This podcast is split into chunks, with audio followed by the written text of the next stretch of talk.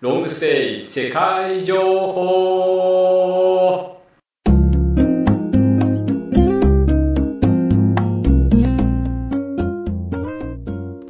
皆さんこんにちは。この番組はロングステイサポートクラブが提供しています。ロングステイ世界情報はロングステイを始めたい方にまたいろんな国でロングステイをしたい方へ少しでもスムーズに楽しいロングステイができるように。ロングステイ財団。登録アドバイザーメンバーにより各国から現地情報を放送しています。ロングステイ財団のスローガンでもある行ってみたい国から住んでみたい国へ。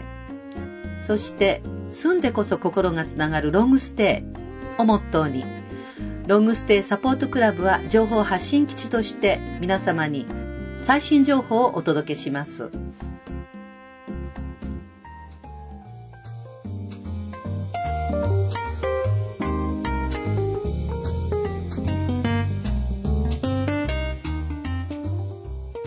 皆さんこんにちは。第11回のポッドキャストです。司会の大谷です、えー、マルタ大好きの古賀です。インドネシアバリ島が大好きな水谷です。そして本日のゲストはメキシコから志田美恵さんです。ラテン大好きの志田です。それでは皆さんよろしくお願いします。よろしくお願いします。よろしくお願いします。このポッドキャストはロングステイアドバイザーの有志による勉強会を何回か続けていたのですがなかなか内容も興味深いので、ポッドキャストにしてできるだけ多くの皆さんに公開していきましょうということで始めました。本日はですね、ロングステイしたい国のランキングではベスト10には入っていませんが、アメリカ人には人気のロングステイ先、メキシコについてお話を伺います。なんで突然メキシコかというと、旅好きの方に人気のポッドキャストで、世界直送インタビューや地球の裏側ニュースにもご出演された志田さんと先日お会いできる機会があったんで、お願いしてみたところ、快く承諾いただいたので実現しました。で、本日は日程が急に決まりましたので、集合しての勉強会ではなくて、スカイプのみの収録でお送りします。えっ、ー、と、それではまずいきなりなんですけども、千田さんがどんな人かね、で、なぜメキシコにいらっしゃるのか、まあ、自己紹介を兼ねて少しお話をお願いできませんか？はい。えっ、ー、と、今メキシコにはちょうど仕事で来てるんですけれども、えー、そうですね。えっ、ー、と、ガイドブックの仕事をの取材の仕事をしてまして、で、中米各国を回って、最後にちょっとそのメキシコ編の方も取材していこうということでメキシコに立ち寄ってます。ただ半年前までメキシコに住んでまして、だいたい4年半ぐらい、その前はスペインに9ヶ月、10ヶ月いたんですけど、羨ましいですね。はい。なので、はい、そうですね。割と海外生活をそれなり長く経験して、今日本に戻ってきたばかりなんですが、それでもその、まあ、どちらかというと、どちらかというとってほどでもないですけど、まあ、日本に半年前に帰ってからも、2ヶ月ぐらいはやっぱり海外で仕事をするという感じですね。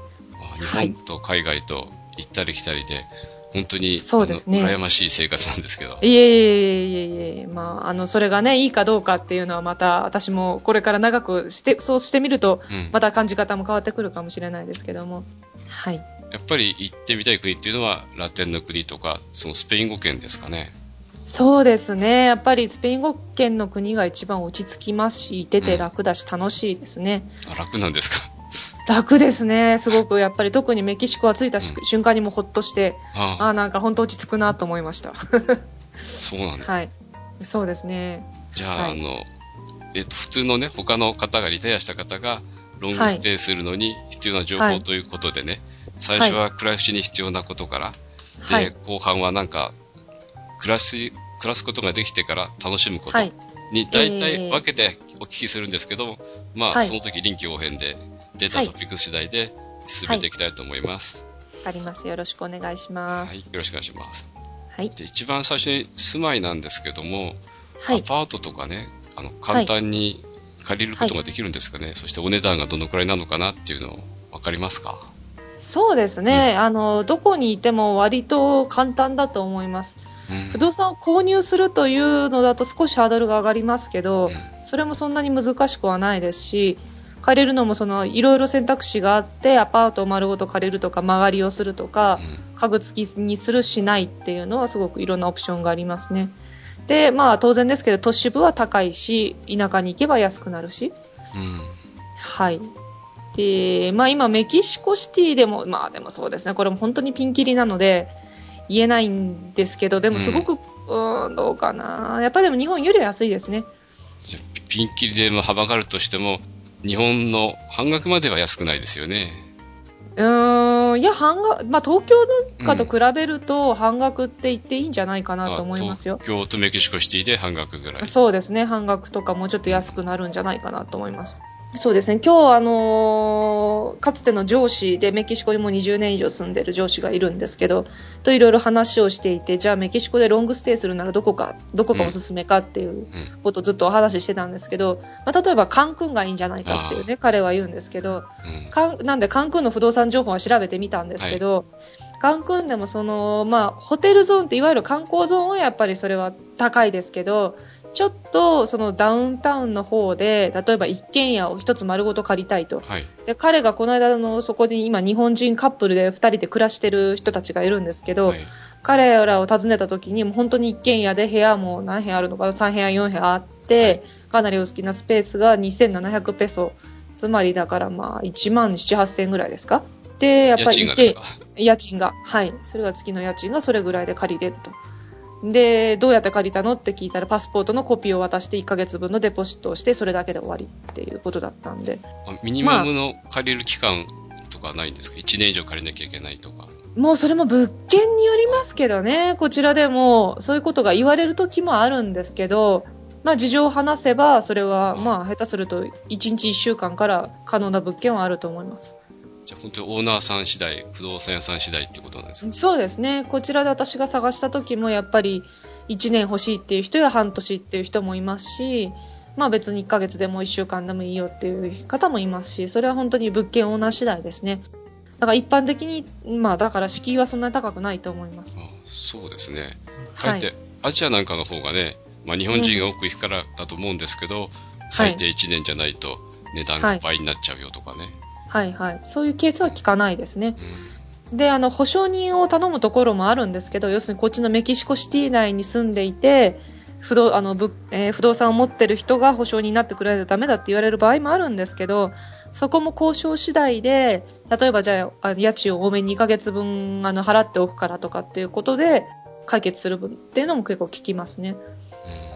それは、あの、スペイン語でないとダメですかね。いや、そんなことはないと思います。あと、日本人で、メキシコシティに限って言えば、えっ、と、不動産業をやってる方も2、3人いらっしゃるんですね。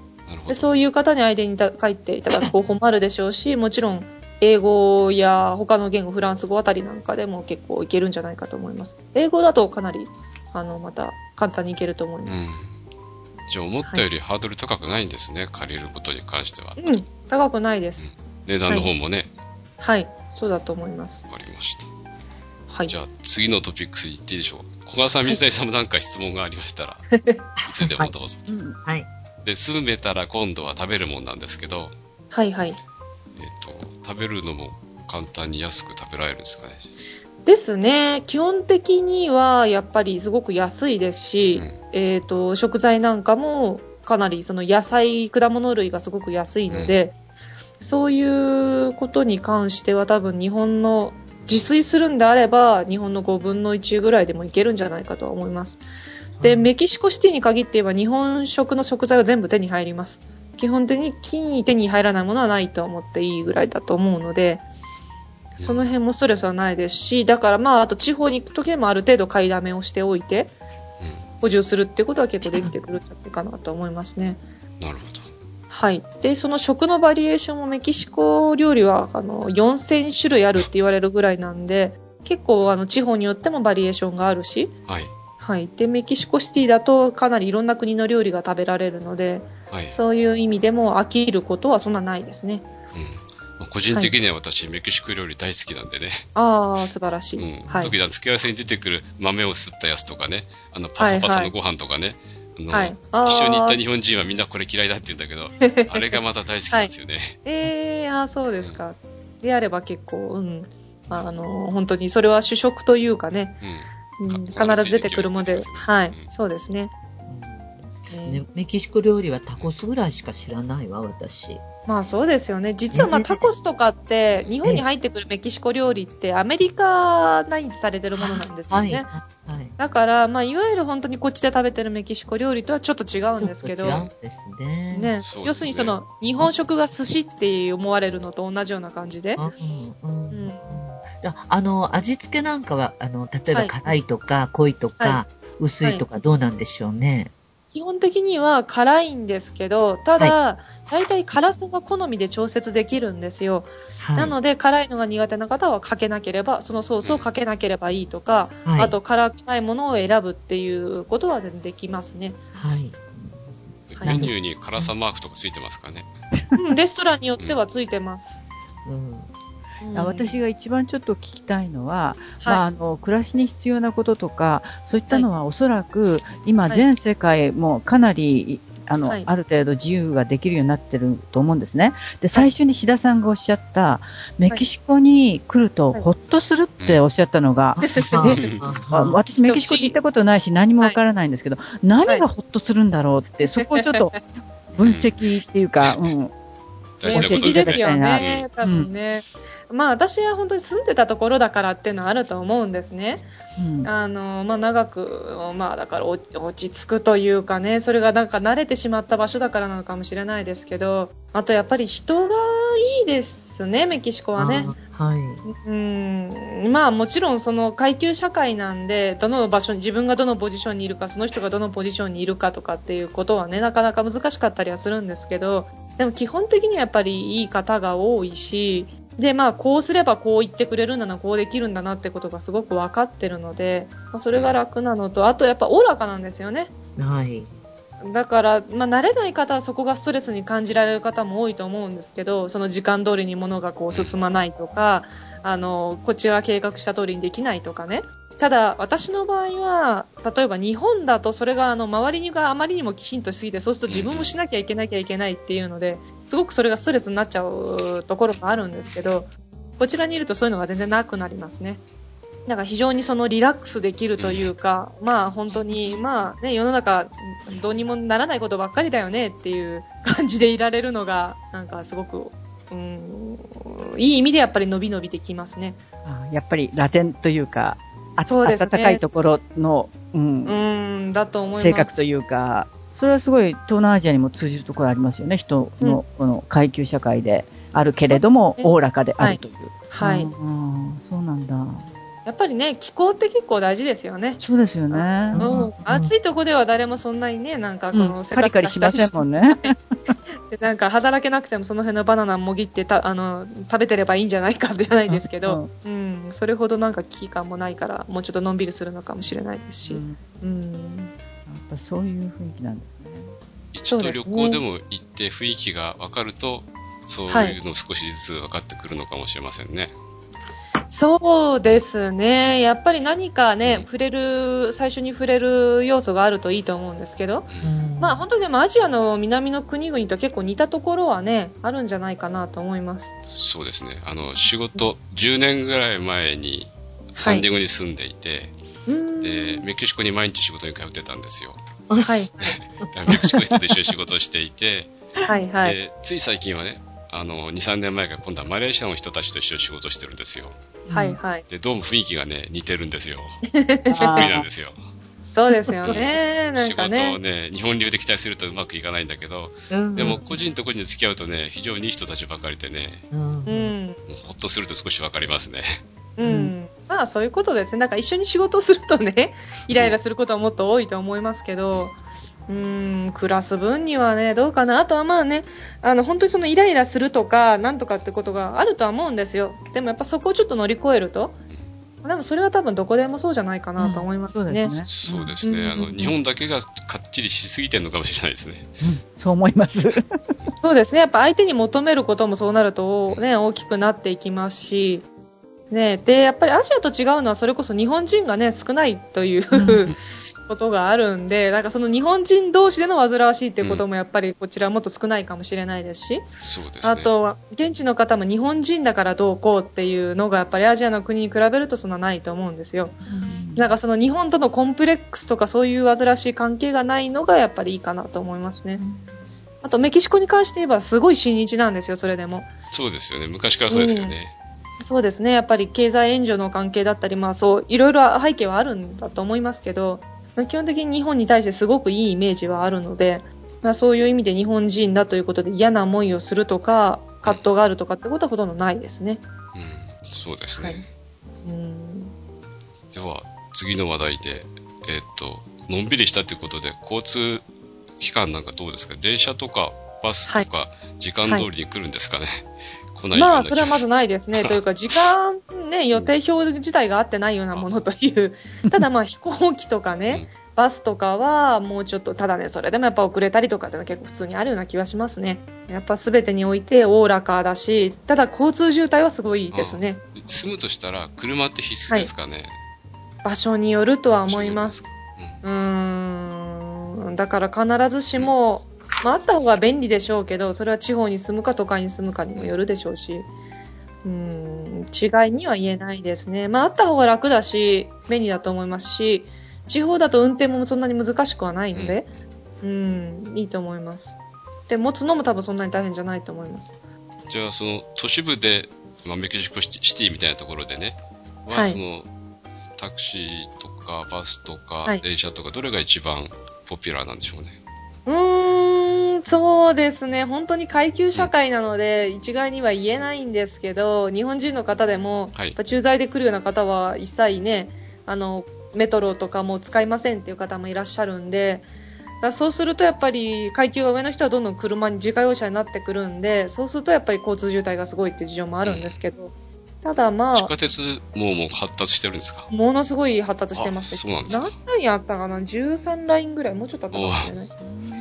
はあ。まあだからまあ東京とは言わないですけど、ううん。ん、でもまあ相当、だからメトロだけでも相当いろんなとこには行けるんですけどね。じゃあ、メキシコシティに住んで、車なしで地下鉄とか、路面電車とかもあるんですかね。そうですね、あの、メトロバスって言われる、まあ路線が決まってるそのバスとそうですね、電車の間ぐらいのものとか、あと、バスでもあの上にケーブルがついてるバスはありますね。ね。トロリーバスは、はい、はいあります。だから、メキシコシティに限って言えば、まあ、車がなくても全く問題ない。タクシーも、まあ、ね、危険だっていう方もいますけど、道でも捕まえられるし、呼ぶのもそんなには難しくないので、うん。私は自家用車、メキシコシティに住んでる間、一回持ってないですけど、あ全く問題はないです。あなんか友達がメキシコシティでタクシーに乗ったらすごいスピードで飛ばして、あのスピード違反大丈夫かって言ったら、大丈夫だ、俺はおまわりさんだからって言ってましたよ。あの、アルバイトでタクシー運転やってんだって。どうなんですかねあありますかねジョークですかねいいね 冗談じゃないかなとは思いますけど、まあ、可能性はゼロじゃないですよね。はい。いや、でもまあ、どうで、それで捕まんないからとは言われたら、うん冗談じゃない、冗談じゃないかな、多分。うん、でもまあ、いろんな背景の人がいますから、本当かもしれないし、私の周りに乗った人なんか昔弁護士だったとかあ、日本にも行ったことがあるとか、なんかもうね、本当にいろんな方がいるとは思います。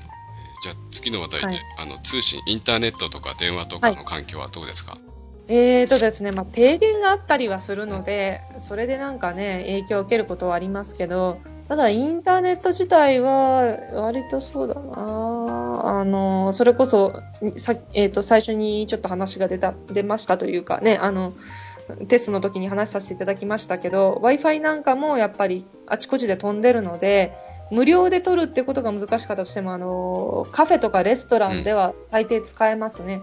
あの、頼めばそのパスワードを教えてくれて繋げるってことはできるので、じゃあコーヒーいっぱい頼めば使えるみたいな感じですか、ね、はい。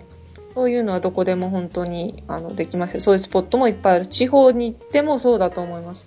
で、インターネットカフェみたいなものもすごくあるし、で、携帯を持つのも簡単なので、まあそれで携帯。おねお値段どうですか ?iPhone なんかの。まあね、iPhone それもだから買っちゃうか月締めの契約にするかっていうのは日本と同じですよね。だからそれは日本よりも多少安い気もするし、こっちの給料体制からすると高いような気もするし、それはそんなに変わらないような気がします。だからその2年契約で持ってしまえば多分日本と同じで、月々多分、まあ2、3000円、5000円ぐらいかいろいろプランがあって、で、それでその毎月払って広報もありますし、そうじゃなくて最初に買うんであればやっぱり6万、7万ぐらいうん。払ってその1つ買って、それをプリペイドで買って使っていくって方法もありますね。でただ普通の携帯でその通話ができて、多少メールができてっていうだけでいいんであれば、まあ2、3000円ぐらいで1台プリペイド買えるので、で、それも月々それぐらい払えば普通に通話会話ができるので、最初はそれで始めてっていう方も多いです。じゃあアジアの環境に似てますね。うんうん、じゃないかと思います。で、普通の家ではね、もし家を借りたとしてね、はいえっと、ワイヤーのそのインターネットははい。来てるもんなんですか、普通に。そうですね。それもあの物件であらかじめついてる場合もあるし、頼んでつける場合もあるし。で、それはだから本当にトラブルなくすぐつけられる場合と、うんやっぱり業者によってはトラブルがあったり、時間かかったりっていうのは、まあ、あるとは思います。でも、あの、へ部屋にインターネットを、その、まあ、ケーブルでも、うん。えっ、と、まあ、Wi-Fi 接続でもつけるのはそんなに難しいことじゃないです。なるほど。はい。で、大抵のうちがもう持ってるとは思います。次の話題で気候は、はい想像はつくんですが、あったかそうだなとは思うんあでけど。ですもね、これもね、やっぱうんメキシコ、日本の5倍の国土があるので、はいまあ本当にね、場所によってね、違うんですよね。やっぱり海、どっちかっていうと、メキシコがそのすごく暑いっていうのは、まあその海岸側とか、うん。あとはアメリカと近いところとかって感じかなと。メキシコシティに限って言えば、あ割と寒いってみんな思うと思うでしょうね。あとはその昼と、まあ高知なんで、あ、うん。昼と夜で結構気温差があります。そうですね。高い位置にあったんですよ、確かね。メキシコそうですね。2200ぐらいなんで、まあ、そうすると、だから夜はジャケットが必要だったりするし、昼間はそのタンクトップパンツでも OK っていうぐらい違いますね。あのでもだから皆さんそうやってそのロングステイされるような場所はだだだったらやっぱりどっちかっていうと、その年中暖かいところをね、選ばれる方が多いですよね。三谷さんなんでしょいや、メキシコシティがね、うん標高2200メートルだったら、私もしかしたら高山病になるかもしれないなって今 う一瞬思ったんですよい。とか。いや、いや、あでもね、あれ、ありますあります。私、結構苦手な人だから。今うーん。私もやっぱり着いたばっかりなんで、今日はあ。やっぱり感じますね。あ、ちょっうと、んあれって感じですか？その例えば早めに歩いたりとかすると、やっぱちょっと、ああの、呼吸が乱れる感じがするとか、やっぱり普段の行動よりも疲れる感じがしたりとか、あと人によってはやっぱその頭痛がしたりとかっていうのはあるとは思います。じゃあ、あんまり続けて喋ると、ええそんなことはない。さすがに。さすがにそれはないんですけど。はいうん、でも、うん、そうですね。じゃあ次の話題としては、あの、病院関係で体調崩した時とかは、どんな形で見てもらえるんでしょうか？えっとですね、まあ、うん日本人のお医者さんは結構いるんですよ。はい。だからまあ、例えば内科医の方もいるし、あとまあ日系の方もそうですけどね。だから日本語でというのもまあ可能だとは思います。で、そうじゃないところも本当にピンキリなんですけど、公立の病院から私立の病院から、あとちょっとした村のや、まあ、薬局に診療所がついてるみたいなところもあるので、まあ、あの、その病気の程度によって、えっ、と、病院に行くという感じですね。ただそんなにだから医療が高いという感じは別に普段の生活では感じないし不便はないんですけど、薬なんか特に安いですよね。そうですね。よくそのアメリカから薬を買いに来るツアーがあるぐらいなんで。うんよく見はい。ました、あの、ティファナで。ですよね。ティファナは特に多いと思います。であの、病院の方も、例えはいばその他の国であったんですけど、最初ははいホームドクターに見てもらわなきゃいけないと。いきなり大きい病院に行けないとか、そういうルールはあるんですか？えーと、それはないと思いますよ。まあ、その紹介があった方がね、あの、スムーズにっていう場合はもちろんあると思いますけど、ただ基本的には別に大きい病院にいきなり行っちゃっても問題ないと思います。ただそのお医者さんもみんな病院と契約してるので、その病院に行くっていうのはそのどのお医者さんにかかるかっていう感じにはなると思いますけど、うん。その辺はマレーシアとか、うん、インドネシアと同じですね。うん。と思います。だからまあそのね、英語でも日本語でも、うん。まあその分、ただ、ねそういうお医者さんだと値段は高くなるでしょうけど、うんスペイン語で簡単であればそれは、あの、もっと楽だと思いますけど。そその時も海外旅行保険が大事なんでしょうね。やっぱりね、あの、風邪ぐらいとかお腹下したぐらいだと大丈夫だと思うんですけど、いざという時本当になんかその大きい病気をしたとか怪我をしたとか、はい。そういうケースがあるときは、やっぱり高額になってきますし、で、あの、メキシコ無料、あの、公立の病院は基本的に無料なんですけど、はあで、それは多分外国人でも多分なんとか、まあ、なる、ならなくもないような気もするんですけど、確か。ちょっと私もそこは不確かなんですけど、ただやっぱり対応が遅かったり、そんなにあの発達してなかったりもするので、まあ、そうですね。大きい手術をするとか、そういう場合やっぱり手術の方がいいとなると、やっぱり高額にはなってくるので、保険に入ってた方がやっぱりいいとは思います。わかりました。あとは、銀行でお金を下ろす、日本のお金を下ろしたりとか、はい。そういうのっていうのは簡単にできそうですか？うん、全く問題ないと思います。まあ、ATM もそこら中にあるし、カードも使えますし、はい。TC はもちろん、まあ、場所は限られてきたり、手数料の関係なんかはありますけど、まあ、それは世界と共通というか、そんなに変わらないかなとは思うんですね。ある程度のその動かす額に制限があったとは思いますけど、その1日いくらまでとか、うん。あとは口座間の移動とかってあるとは思いますけど、それがなんか暮らしにくいとか難しいって感じじゃないと思いますね。あとは、その全体の物価ははいどんな感じですか、日本の何分の1とか。う、いうんこれもね、そうですよね。これもね、本当にその、どちらを進めるかっていうので、変わってくるんですけど、全体的なその私のメキシコシティの印象とかものによ、はいまあ感覚だと3分の1ぐらいですかね。それはマレーシアに近いですね。うん、思ったより安いって感じではないとは思うんですけど、ただね、ものによるんですよ、やっぱり。その電化製品とかはすごく高いですし、家具なんかもちょっと高めかな。それただ食べ物とか普段の生活に関わるものはかなり安く抑えられるとは思いますね。あとはまあその家賃関係、交通関係なんかも安くは、あの、済ませられるんで、ものによってはもうちょっと安い感じもすると思います。あとは、あのあ、と、ちょっといいですか、あの、も、戻って、銀行の口座開設はどうなんでしょえーとですね、えーとですね、ビザがあればうはい。簡単なんですけど、学生講座もできたはずだし、えーと、働いていれば簡単だし、旅行者がかえ、こう、旅行者とか短期滞在の人が講座を開設できるのかっていうことはちょっと不確かですね。はい。うん。それははい想像するんですけど、やっぱはいりメキシコ、アメリカに近いので、結はい構いろんなことがアメリカ流になってると思うんですよ。はい。で、アメリカもすごく難しいんですよね、銀行口座開設するのが。ビザがないととかなと想像してますけど。ただね、ビザを取るのは相当簡単というか、あそんなに難しいことじゃないれ一番ですね。そうなん一番大事なことですね。はいうん、だと思います。ちょっとね、私も今回リサーチ不足なところは正直あるので、その、えっ、と、年金生活者のためのビザがどの程度日本でもあの大丈夫なのかっていうのが、ちょっと調べきれてないんですけど、例えばただメキシコでその何か事業を起こしたいから、えっ、と、そのビザを取るとかってことも周りの状況を見てると、すごく、すごく簡単ですね。まあ、で、あの、どこか働くとかってことも、あと学生ビザを取るようなこともそんな難しくないですし、だから何かしらの形でそうビザを手に入れるのはそんなに難しいことじゃないと思うんですよね。あまり、えっ、と、しっかり明文化されて、これこれこうするとこういうのが取れるというのは書いてないんですけど。実際、行動を起こすとそういうことがあるのかもしれませんね。うん、あの、一人で自分、うん全部やると結構大変だと思うんですけど、まあ、弁護士を頼んでしまうと、まあ、間に入ってもらうとね、で、それはそんなに高い値段じゃなくって5万、10万ぐらいでも結構なんとかなると思うので、そうすると割とあっさり取れてるという話はよく聞きますね。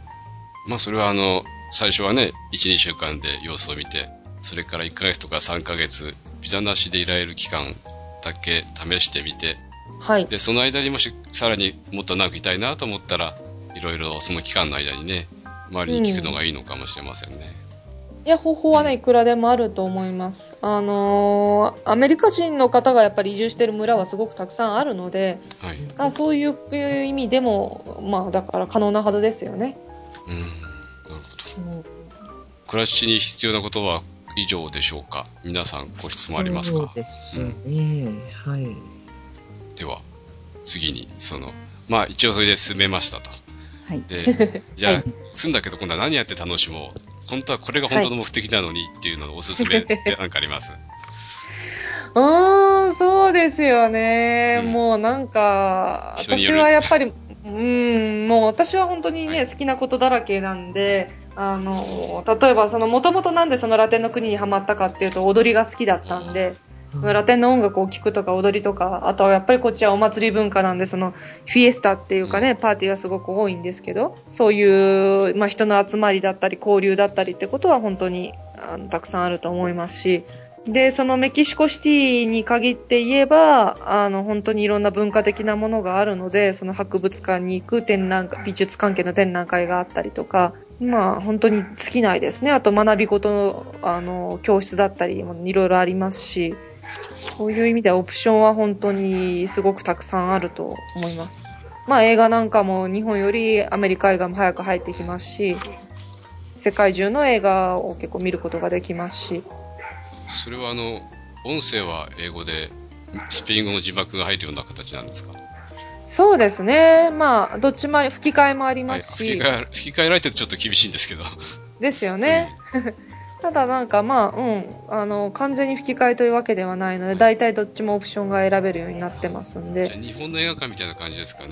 日本でもその、子供が見るような映画はね、あの、はい字幕版と吹き替え版と、両はいはい、そ方うですよね上映し。てますよね。あはい。いう感じかなとは思います。あとはまあね、その情報がいいかどうかわかんないですけど、海賊版がたくさんあるんで、うん、それはまあアジアもそうですよね。そうですよね。だと思います。まあそれもだからね、語学の問題ももちろんあると思うんですけど、うーん。まあだから本当に現地にどこまで混じっていきたいか、その自分の日本の文化をで楽しんでいきたいかっていうことでも違いはあると思うんですけど、まあただ皆さんやっぱり交流するのが好きな方たちなんで、どんどんそのメキシコ人の友達ができてきたり、まあそうじゃなくても他の国の友達でもいいと思うんですけど、そうするとそういうパーティーだったり誰かと誘われてみんなでそのご飯を作り合ったりとか、誰かの家に招かれたりっていうことはすごくたくさんあると思います。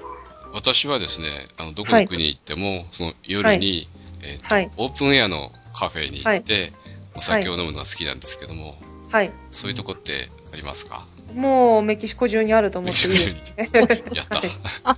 はい。あそれは多分どこの村や国に、うん村というか、村に行っても、都市に行っても、そういう場所は必ずあると思います。まあそういうところで飲むとね、隣に座ってる人に話しかけたりしてね、面白いんですけどね。いや、もう本当にというか、一人で行くと不自然なぐらいなんで、ほっといてくれなかったりしほっますね。といてくれない。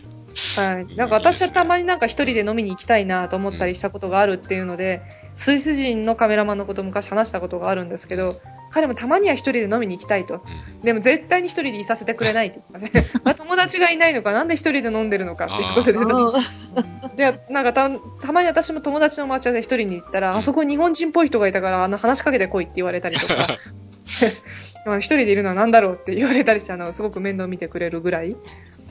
なるほど。そういうところがホッとするんですかね、やっぱりね。なんか人うのすごいと。ーん、そうですすね。うん、だと思います。はい。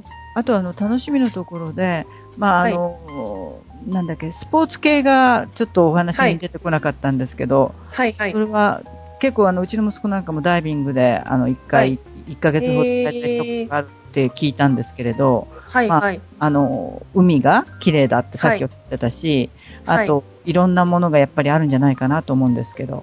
そうですね。やっぱ本当に大きい国なので、海岸部ではもういろんなそのマリンアクティビティは楽しめますね。だからサーフィンで有名なところもあるし、ダイビングで有名なところもあるし、まあ釣りだったり、あとは本当にビーチのまでいろんなことをやるっていうのは本当たくさんあるので、で、スポーツはまあサッカーが一番ですけど、まあ野球もあるし、でサッカー留、サッカーは本当に留学する方もいるし、それぞれクラブチームも強いですし、まあ、ほんあとはプロレスなんかもあるのか。まあ、いろんなオプションが、ねうん、そうですね、ルチャリブレっていうプロレスがあったり、だから観戦でも参加するのでも、あの、本当にいろんなオプションがあると思います。あとそうですね、ボクシングとかもそうか、あるのか。はい。ダイビングスポットもやっぱりいろいろあるので、日本人の方でも、あの、規定ライセンスを取る方も多いですね。で友達もサーフィン留学みたいな形で1ヶ月スペイン語を学びながら、あのサーフィンの教室も取ってっていう形であの来た方もいましたけどそういうこともできますね。好きなことをやりながら語学はいも習得できるのがいいですね。そうですね。やっぱそれを組み合わせてっていうのはオプションはあちこちにあると思います。そういうのって若い人。あ、どうぞどうぞ。あこどうぞ、小賀さん。い今思い出したんですけどね、あの、だいぶ昔なんですけど、主人の弟がたまたま、あの、えーメキシコの近くずっと、あの、旅行した時に、ちょうどあの、メキシコのあの、シティの、えーマリアッチ広場で、あの、はい小さいトランペットを持ってたらしいんですね。で、それおで、ーそこのいたミュージシャンたちと、あの、コラボをして、すごい楽しかった。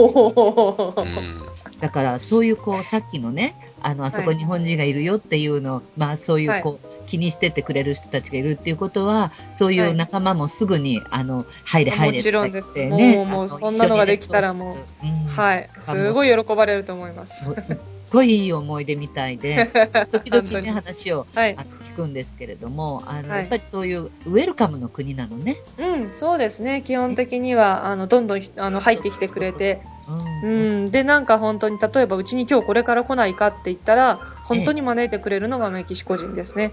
で、やっぱりちょっと心を許すじゃないけど、受け入れてくれた家族中が受け入れてくれるっていう感じが、うん、すごくいいと思いますう。ん入りやすいですね。そしたら、まあもちろん、うあのん。お互いはい。だから、こちらもやっぱりそれなりの心を開かないと、あの、はいいけないんでしょうけれどもね。まあ、そんなことはないですよ。まあ、結構こ、うん、こっちのあるがままを受け入れてくれるんで、あーあの、まあ、そういう人だからそうだよねっていう形では受け入れてくれますね。うんうん、だから自分がそんなに無理に変わる必要はないとは思いますけど、うんただやっぱりその、オープンにすることを嫌だと思う人もね、ええいることはいると思うので、はいそうすると違う印象あるかもしれないですけど、えうん。えちょっと今急に思い出したものです。はいいや、でも素敵な経験だと思います。はい。そうそういえば、あの、メキシコ人の中でも、あの、はい内向的でネガティブな人いたな。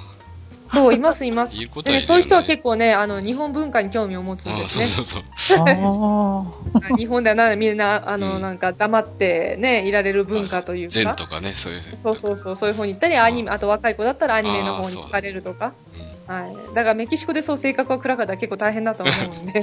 比率は少ないのかもしれないけど。いや、でもいますね、やっぱり。ねそうするとパーティー文化とか、供与されるのものすごく辛いと思うんですよ。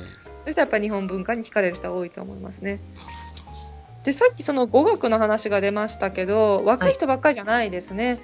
それはあのもちろんあのリタイアされた方とか年配の方でもあの語学学校に行ってっていう方すごく多いと思いますしで今回私その中米をいろいろ回ってきたんですけど特にそのアンティグアガテマラのアンティグアとかですごくあの語学学校が安くて1対1であの教えてくれるんですね。でそういうところであのスペイン語は学んでから他の国に行ったりとかって方も多いみたいですけど、うんうんそこはやっぱ相当そのみんな60代の70代ぐらいの方もたくさんいましたね。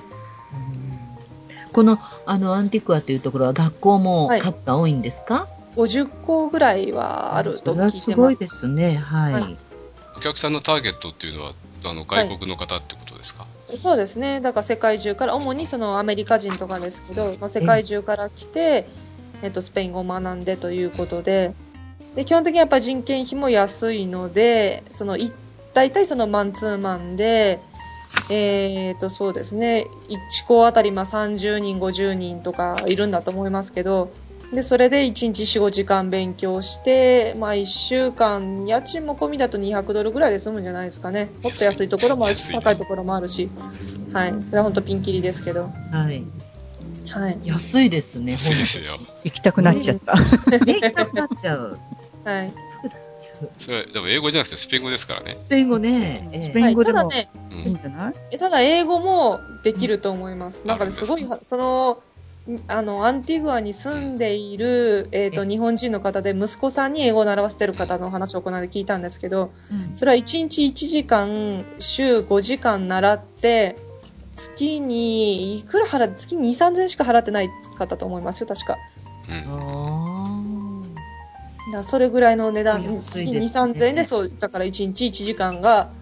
週5日間学べるわけですから、それも安いですよね。ーはい。だからその違いますね。うん。だ現地の方違うわね。そう、だから最近たまにその英語をやっていく人も多いっていえう話ですえねう。んはい。で、英語は、じゃあ、本来そこの国の人たちのためなんですかね。そうですよね。はいうん。はい。なるほど。だからそこに混じれば現地との交流もできるでしょうし。うんあそうですねあ、うんより現地の人が多いですもんね。そうですね。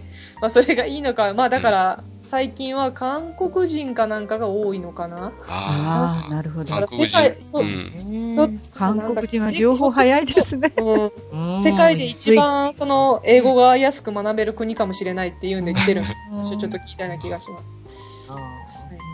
なるほどね。韓国人はカナダも多いし、フィリピンも多いし、いろんなところで英語を勉強に行くと言って遊びに行ってんのかな、両方かそう そうそうそうそう。はいやっぱりそれが第一ですから。な。両方がいいですよね。ね。うん、で、だと思います。はい語学学校についてもう一つ聞きたいのが、日本語の学校はどうですか？えっ、授業はありとま、すか？はい。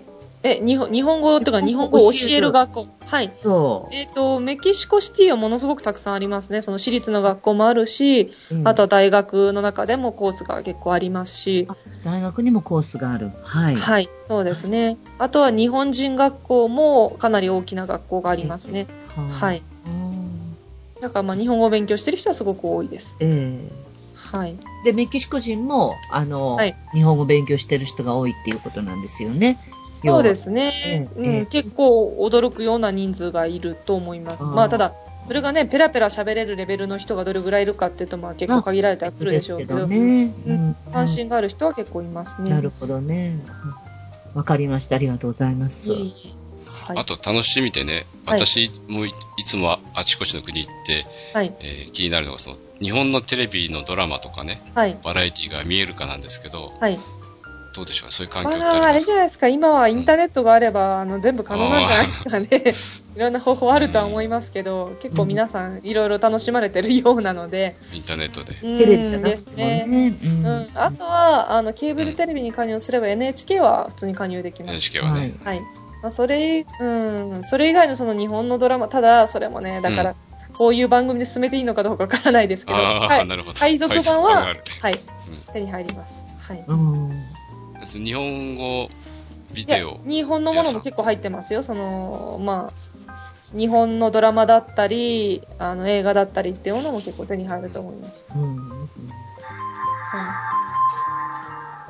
サンディエゴにいる時も、はい。行った当時は、はいえっと、日本人向けのはい。日本のテレビ番組を撮ったビデオ屋さんがあったんですよ。あー。すごく安かったんですよね。はい、はい。で、ある時、私がいる間に、その、はい著作権をちゃんと払いますということになって、はい。値段がね、倍ぐらいになったんですね。あー、なるほどね。まあ、まあ、ね同じ内容ははい揃えられていたので、うーん。だから、メキシコはまだその、著作権をちゃんと払います以前の国なのかなとそう。ですね。そういうことはちょっとなかなかないと思いますね。ただ、まあ、著作権をっていうのも、うんそれと、要するに日本の番組とかですよね。うん。っていうと、それは、はだからアメリカ側の取り締まりじゃなくて、日本からの取り締まりが言ったってことですよね、きっと。うんうんいや、それはうん取り締まりが言ったんじゃなくて、単に値上げしたかったんじゃないかと私は思うんですけど。まあ、可能なんでしょう。ね、まあ、可能性もあるし、通報があったのかもしれないし。通報だろうね。うーんっていうのであれば、多分メキシコはね、そまだそういうことが来るという、まあ、数の問題もあると思うので、やっぱサンディエゴとかと比べると、うん桁違いだとは思いますので、うんまあ、サンディエゴもいいとこですよね。そうですね。うん本当に何度も言うんですが、あそこは仕事するとこじゃないですね。でしょうね。まあね、あそこにいて仕事するのは結構逆に大変でしょうね。そうですね。なんだっけ魅力的というか。うんはい。今でも行きたいけど、物価がね、ああ、まあそうですよね。うこれ。メキシコはぜひ行ってみたいんですけどね。うーん、そうですね。やっぱり、そういう意味では物価の高さっていうのはね、うん、そんなに感じなくて済むと思います。あ今回お話聞いて結構思ったより物価安いなと思ったのが印象かな。そうですねうん。ですね。あの、選択肢があるので、うん。うんまあ、要するに高くしようと思えばいくらでも高いものあ、は手にし。入りますけど、でもまあ安いものも結構いくらでも安く手に入るので、うん。あそのそれでね、その結局、やっぱり一番コストがこう気になるところが家賃なんですけど、安いところから高いところまですごいバリエーションがあるとおっしゃってましたよね。ということは、や安いところっていうのは、要はあの、はいダウンタウンで治安がどうなのかなとか、そういう心配はいらないのかしら？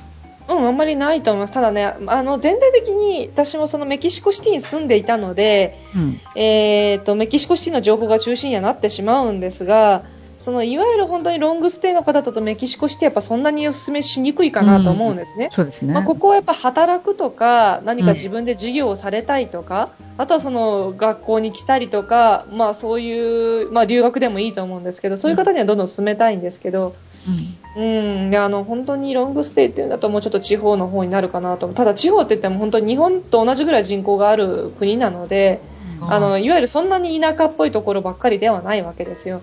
まあ、地方都市があるわけですね。そうですね。うんでも家賃はやっぱり圧倒的に安くなりますので、うんで、カンクンなんかもその都会、かなり都会ですけど、うんやっぱ家賃は相当下がるんですよ。うんで、だから必ずしもそれがそのダウンタウンだから、あの、安いくて治安が悪いっていうのはイコールではないですね。なるほどね。はい。あわかりました。うん。はい。で、それはだから、あとやっぱ本当にただ、その、ものすごく高級地域になれば、やっぱり上がったりとかうんっていうこともありますし、うん、まあ、それもだから本当に一概に言うのは難しいんですけど、ただやっぱり日本と比べると家賃もものすごく格段に安いと考えていただいて、うんはい、がないと思います。まあね、イメージしにくいかもしれないですけどね。うん、私がもう一つ聞きたかったのが、はいえっと、治安についてなんですけど、はいはい。でやっぱりその、治安が悪くて行っちゃいけないところっていうのはどこでもあるわけですよね。はい、そうですね。それはやっぱり確認しておくべきだとは思います。で、それもね、一概に言えないし、うん治安の何がね、何が悪いっていうのは、特にやっぱメキシコ、中南米のあたりは治安がやっぱり一番問題視されてるとは思うんですけど、うんうーん、だからね、それもだから安全だって言い切ってしまうのがいいかどうかっていうのはね、うんあれなんですけど、たださっきもお勧めしたようなカンクンみたいな場所だったら、本当に治安については問題ないと思います。夜も普通に出歩けるレベルだと思いますね。うん夜で歩けるってすごくいいですよね、治安は。うん、私が特にね、その旅行で行った時はもう、まあ結構5、6年ぐらい前の話なんであれですけど、その時はでも夜本当に一人でブラブラ歩いても子供が本当に公園で12時ぐらいに遊んでるレベルでしたね。だだから全く問題はない感じがしたんですけど、まあそれもちょっとあのね、時によっては変わったりもするから、うんまあ一概にも言えないですけど。あの街でも全ての場所じゃなくて、はい。どっか一箇所とかいうのは危ないところがあって、うんそういうのはきっと現地の人もよく知ってるから行かないようなところそうですね。ある程度そういうことはやっぱり留意する必要はあると思いますけど。周りの人に聞いておけばね、友達にね。うーん、だと思います。あとはその村によって、町によって、どこに住むかによってもすごく変わってくると思います。サンディエゴでもあのダウンタウンのマーケットストリートあたりはちょっと夜は行けなかったですけど。うーん、ね、そういうことは、うん。あとでも住む場所によっては全く問題がなかったりしますね。そうですね、全然あの、うんい夜、夜9時過ぎ10時ぐらいでも女性が一人でジョギングしてましたからね。うん住まいのあたりは。はいはいはい。まあ、それは本当に。うん。じゃあやっぱり住まい選択の際に不動産屋にその辺を情報提供してもらうとかね、そういうことしていけばですね。いいってことですよね。うん。うん。だと思います。はい、ありがとうございます。ありがとうございます。はい。あとはそう、だから、うん住む時の選択肢、特にその場所もそうですし、あとはどこの都市にするかっていうことも、やっぱり、そうですね、あの結構重要ですね。その例えばアメリカ人に人気だったしのサンミゲル・ダージェンデってすごく民芸品とか、あとはその美術の学校があったりする村がすごく人気みたいなんですけど、なそういうところはすごく安全でしょうし、うんだからまあ本当に何をしてみたいかっていうので結構、あとはそのサーフィンが好きとか、あのもうちょっとビーチライフが好きな方だったり、あとはもうちょっとあの山の方でとか、全体的に自然が豊かな方がいいっていう方もいらっしゃると思いますし、そういうようななんか何をあの一番楽しみたいかというところで場所を選ばれるぐ、まあ選べるぐらいの選択肢がいろいろありますんで、うん。それをアドバイスするためにはね、あちこち見てもらわないと。わからないですね。うん、どこがまあ何そうですってね。ね。うんうんうん。でも本当に、あの、どんな選択肢にも大体答えられるぐらいのバリエーションがあるとは思います。私なんかはあの、ダイビングもしないので、ビーチはいらないんですけど、えーはいはい。夜飲みに行くとこがあって、で昼間はまあ遺跡とかね、建物とか街並みとか見たくて、ああ、なるほど。で、まあ、はい割と街中にも簡単に行けて、何でもはい欲しいものを買えるようなところ、はいってはいいうはいのでやっ。ぱりメキシコシティのちょっと周辺みたいになるんですかね。そうですね。メキシコシティもそうなると結構いいオプションになってくるかなとは思いますけど、あとは例えばその学生もちょっと多いなところですけど、人気なのはグアナファトとか、聞いた聞いたことないですね。どの辺ですかね。えーとですね、本当に中央高原、高原。本当だからメキシコのど真ん中あたりなんで、ものすごくカラフルで綺麗な街ですね。うん。そこはその学生も留学したりするのでも人気ですし、そこはだから本当にみんな夜出歩いて飲み歩いてっていうのが普通にあるところなんで、で、まあ本当に大抵のものはまあ生活に必要なものは揃いますし、今地図を見ながら。はい。メキシコシティよ北ですか？北ですね。北。はい。千葉ま、千葉まで行かない。えーっと、そうです。全然行かないです。えー行かないです。もっと本当に真ん中のあたりですね。そのサンミゲル・ダ・アジェンテってところもその、まあ、すごく近いし似たような感じはあるんですけど。すごいど道路もいっぱいありますね。交通発達してますね。そうですね。ここでも行けちゃいそうですねははい。それはそうです。わかりました。はい。もうもう一度なんていうところでしたっけ？グアナファトですね。ググアアナナファトファト。はい。はい、わかりました。聞いたことありますね。あそうですか。ええ。うんあの銀の鉱山が多くてあ、それで栄えたところなので、あ、街並みが本当にそうですね、ディズニーランドじゃないですけど、うんものすごくカラフルな、うんえー、と家並みがその石畳のところに綺麗にぐるぐる回る感じになってるので、はい、はい。その街並みに惹かれる方もやっぱりすごい、世コロいわゆるコロニアルシティとして、そうですね。はい。世界遺産で。はい。わかりました。えっ、と、お聞きしたいことは、大体こんなところなんですけど、他ね、皆さんご質問ありますか？うん大体、あの、はい、いいですか？え私の関心のあるところは聞くことができたと思います。はい。なんだかこういうお話聞いてるとね、うんやっぱりメキシコ、うわ、良さそうだな、行きたいな、行きたいって、ね、思ってしまいますよね。あんまりやんなかったんですけど、なんかちょっとお話聞いたら、行ってみたいですね。ね、やっぱりその地球の裏側にあるっていうことで遠いんですけど、うん。まあ、でハマる方は本当にハマりますよ。ねえあの、うん、まあ、他に私もその、そういう形で、まあ、知り合いでは、例えば、そうですね、早期退職されて、こちらに来て、その着物の教室をやられてた方とかもいらっしゃるんですけど、だからまあそういう自分で何かをしようって方にはあとすごくチャンスがありますし、まあ彼女がいあのおっしゃってたのは、そこは彼女はクールナバカって場所を選んだんですけど、そうすると年中着物が着れるからいいっていうことをおっしゃってましたね。あはい、だからそんなに暑すぎ、涼しいんですそうね。まあそうですね、あの年中床を張るっていう言い方もありますけど、だからそんなに雪とか雨とかで困ることもなく、ーうんうん年中本当に着られて理想的ねっていうことをおっしゃってたりもしましたし。うんということはやっぱりまあうん、あの、はい。なんていうのかな、要は、あメキシコの気候も、それこはそ地球上の気候が全部あるような感じですよね。のそうですね家の中にね。本当にそう思います。砂漠のような気候のところもあるし、うんあの、まあ、でも雪が降るところはそんなにないですけどね。まあだから、すごく高い山寒いところはないんですけど、高い山ぐらいですけど。はい。広いですね。まあ、熱帯気候のところもありますし、はい。まあ、ぜひ、あの、下見に、うん。そうですね。はい。まずは、はい。まずは短期滞在でも、はい。行きたいところですね。メキシはいメキシコぐらいではそんなに航空賃も高くないと思うんだよね。うんえちなみにメキシコに直行便ってい日本から出てるんですか？はい、あります。あの、アエロメヒコという会社で。メメキシコのはい、会社まあ、せですね。正確に言うと、あの、ティファナで、あの、ちょっと、そうですね。まあ、給油があるんですけど、うんはい。でも基本的には乗り換えすることなく往復できます。あーあ、でも、はい急途中でき油入れなきゃいけないくらい遠いんだ。まあ、15時間、うんそうですね。もうちょっとかかるかな。はい。はい結構遠いですね。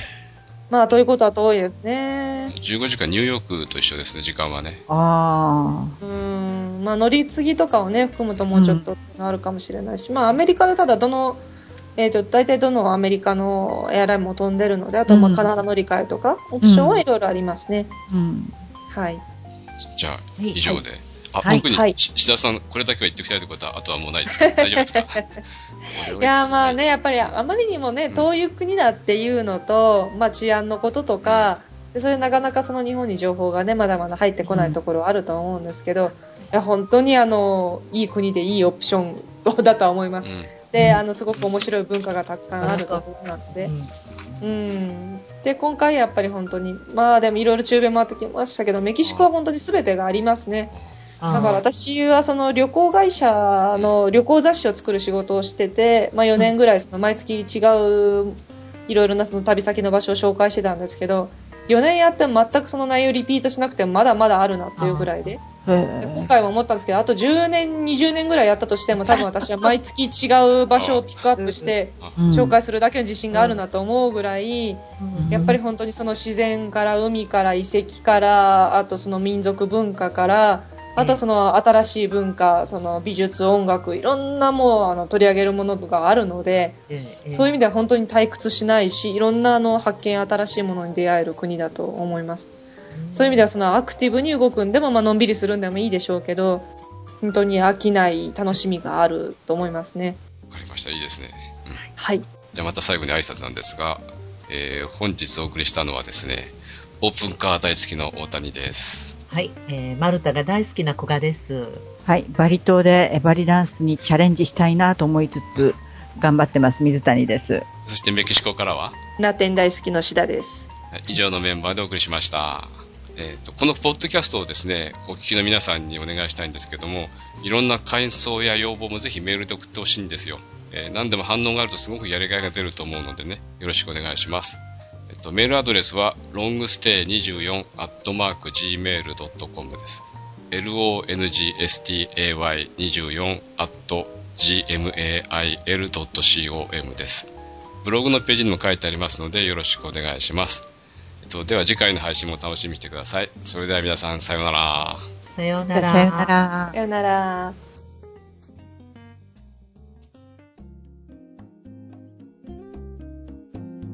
ロングステイは登録商標です。ロングステイとは、海外で2週間以上、国内で1週間以上の長期滞在を通じて、異国の文化を肌で感じ、その国の歴史を知ることで、より多くを学ぶことができます。人々との交流を通じてお互いを理解し、お互いの心がつながり、人々の心を癒し、それが日常生活の向上につながっていくというライフスタイルを言います。特に海外滞在型余暇は国際文化交流の手段として脚光を浴びています。海外ロングステイを体験した方々からは異文化に触れお互いの国の理解が増し自分はもちろん日本という国を客観的に冷静に見つめ直す良い機会となったという声が多く寄せられています。このように海外ロングステイは国際的なバランス感覚を体得できる近道でもあります。皆さんも夢の実現に向けてロングステイの第一歩を始めませんか？